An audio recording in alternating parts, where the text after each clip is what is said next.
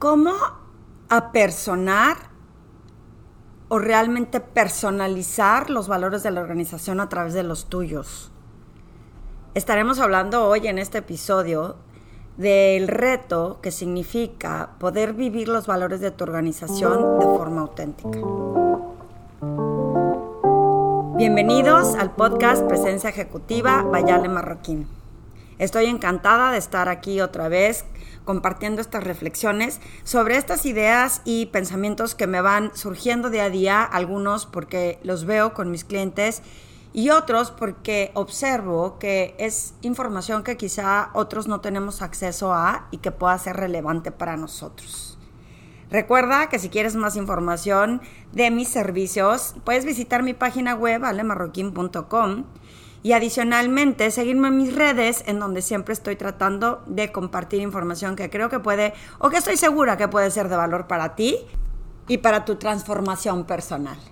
Y bueno, demos comienzo a este pensamiento y a estas reflexiones sobre esto de los valores. Resulta que recientemente que estuve en una empresa dando la plática de marca personal o personal branding o branding personal, como ustedes lo quieran llamar, que es esta, esta dificultad que hay en primero reconocer quién eres, cuáles son esos valores, esos valores, perdón, y esos talentos que te distinguen. Y adicionalmente, cuando estás en una industria, cómo puedes vivir esos valores propios sin romper con los valores de la organización. Primero que nada es bien importante estar en una organización que se alinee en lo que tú crees, en tu propósito de vida, en donde puedes destacar y en donde puedes hacer eh, tu mejor versión, por así decirlo. Si yo no estoy de acuerdo con los valores de ciertas empresas o, de ciertas organizaciones, muy probablemente no me la pase bien, no fluya, no haya un proceso que fluya naturalmente y se note que vaya a marchas forzadas, por lo cual dejamos de estar presentes y solo trabajamos por trabajar, no tenemos compromisos auténticos y no estamos insisto, realmente comprometidos con la visión de la organización. Muchas veces es porque, en mi opinión, una de dos, o no estudié muy bien la organización, o realmente no estoy presente.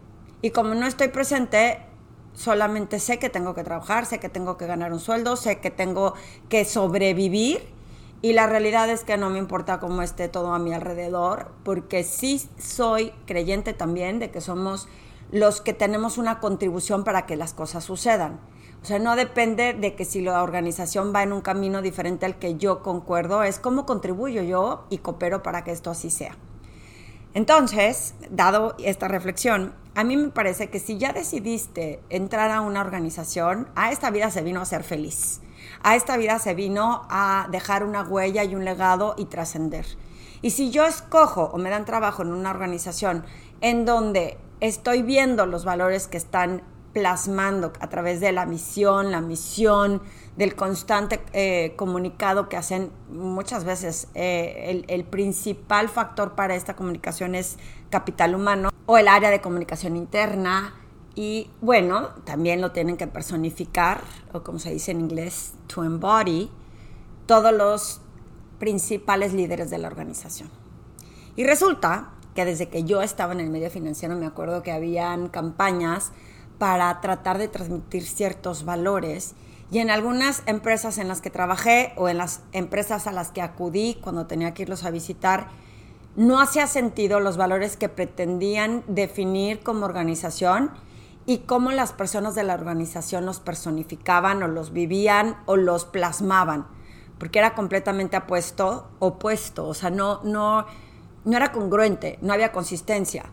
Y entonces te dabas cuenta que existía la apatía de todas las personas que estaban ahí dentro y que el final, pues ese trabajo también hecho seguramente por diferentes departamentos para poder fortalecer ese mensaje, se veía debilitado porque las personas no lo vivían o no lo ejemplificaban. Y no es, o sea, es responsabilidad de las dos partes, tanto de la organización, de que con autenticidad y con congruencia también transmitan estos valores, pero para ti como contribuyente de esta organización es no pelearte. Yo siempre decía, ¿Por qué te peleas si tu jefe te está mandando una línea? ¿Por qué quieres hacer lo que tú crees que debes de hacer? Yo me tengo que adaptar si voy al Palacio de Buckingham a visitar a la reina de Inglaterra, al protocolo que hay dentro de ese palacio para saludarla, para sentarme, para esperar a que me digan qué asiento me toca. No puedo llegar nada más como el borra, sentarme en donde sea y no darle high five para saludarla. En las organizaciones pasa lo mismo. Porque como eh, profesionales a veces creemos que pues yo no estoy de acuerdo porque yo no lo haría y resulta que te rompes esos protocolos o esa visión y, decides hacer lo que para ti crees que es correcto. Que no quiere decir que estés mal, pero no se alinea a los valores de tu organización. Y entonces, cuando tus equipos, vamos a suponer que tienes un puesto de liderazgo, cuando tus equipos quieren replicar el comportamiento del jefe, porque tú eres constantemente observado para ver o en qué te equivocas o, es aspiracional o inspiracional, pero dicen, oye, si él es jefe y hace eso, pues yo voy a hacer lo mismo que hace él. Y si tu comportamiento no se alinea a los valores de la organización, todo tu equipo, por ende, va a hacer exactamente lo mismo que tú. Si, si él no lo hace y le va bien, como por qué lo voy a hacer yo? Y resulta que tú eres el responsable de que esos valores no se vean plasmados. Eh, yo me acuerdo en el medio financiero que a veces eh, había un jefe que nos decía, tenemos que hacer esto y ahora van a cambiar los esquemas de comisiones, pero pues es que viene, la línea viene de arriba, como si él no se lo creyera. Y cuando escuchabas que ni él se lo creía, pues claramente muchos de nosotros decidíamos que pues no era importante y no lo hacíamos. Y luego acababas escuchando de parte de los directores de altos mandos diciendo que no nos importaba la organización y que no...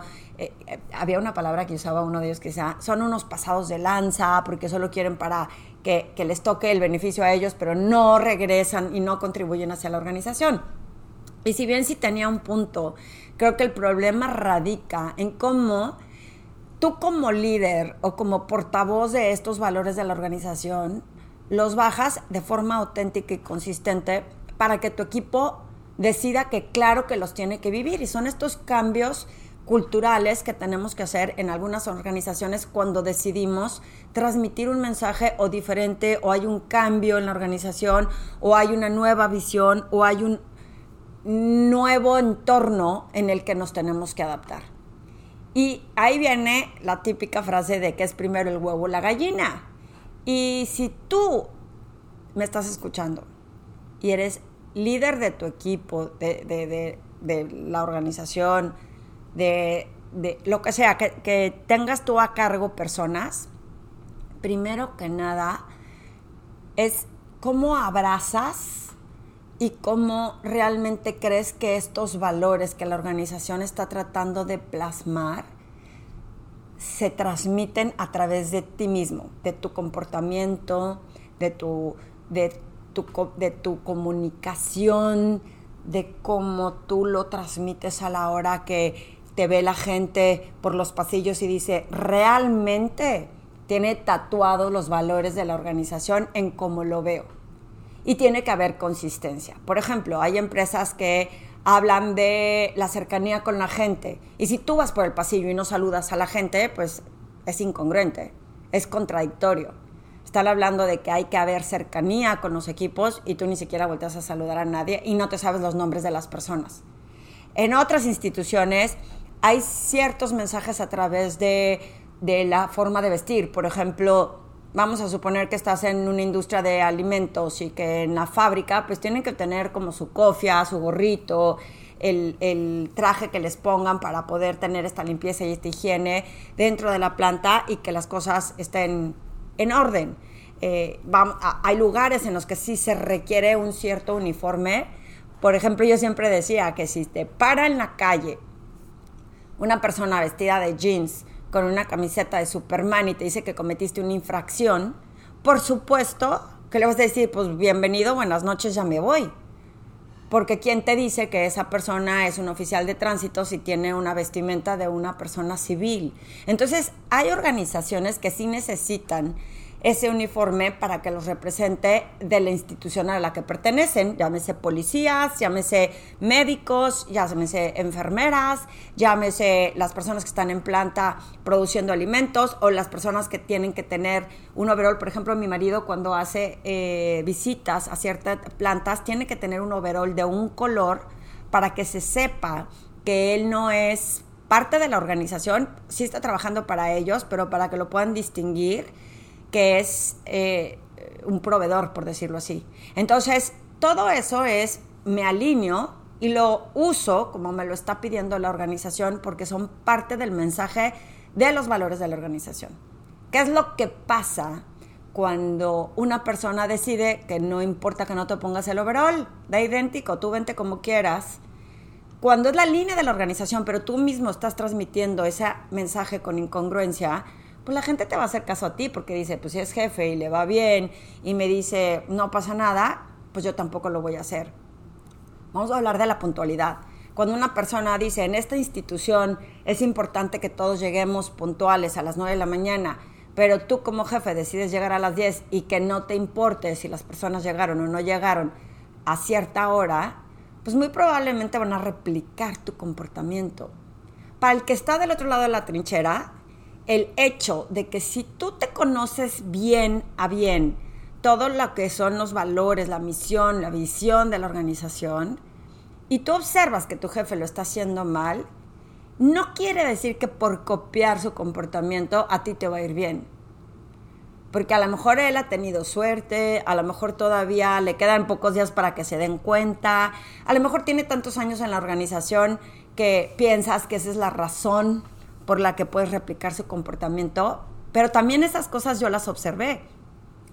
Cuando alguien quiso copiar el mal comportamiento de un líder en la organización, que a él le hubiera salido bien no quiere decir que al otro le saliera bien y no saben la cantidad de gente que vi salir por la ventana porque como, ¿no? Ahí están tus cosas, ¿no? Recójalas. ¿Por qué?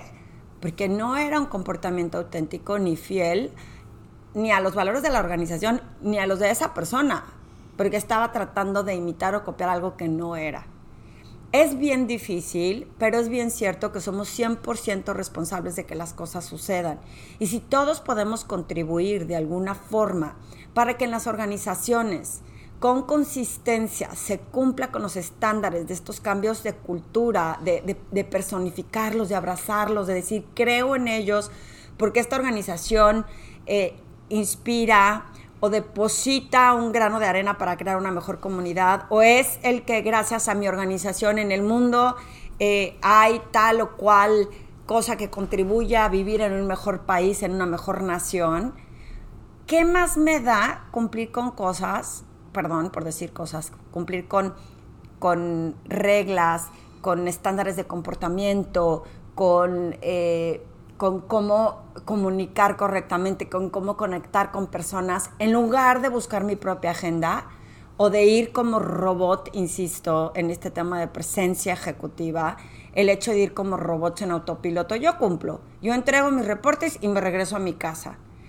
Pero no abrazo lo que debe de ser parte de la organización. Vivimos en un mundo súper automático, súper frío, súper de autopiloto y dejamos de pasarla bien y dejamos de dejar un legado y trascender y tener una contribución para un mejor lugar donde vivir y para lo que viene para abajo para nuestros hijos y para los jóvenes.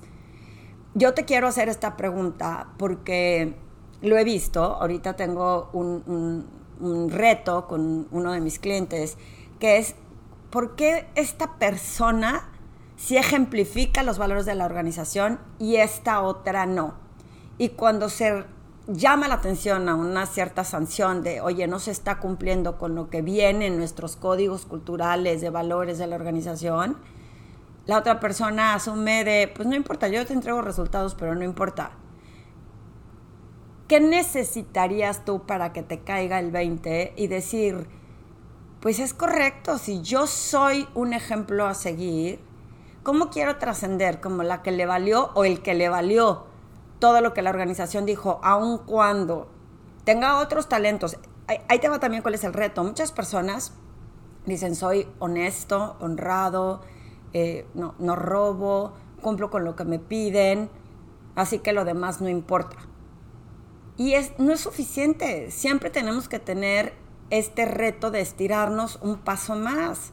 Si para ti como líder, y me estás escuchando, te has dado cuenta y te has encontrado con que te rebelaste contra alguna política interna, contra que no estás de acuerdo con algo que se está proponiendo en la organización y decides brincarte las, eh, la barra y decir, pues no lo voy a hacer y no lo voy a transmitir en mi equipo, piensa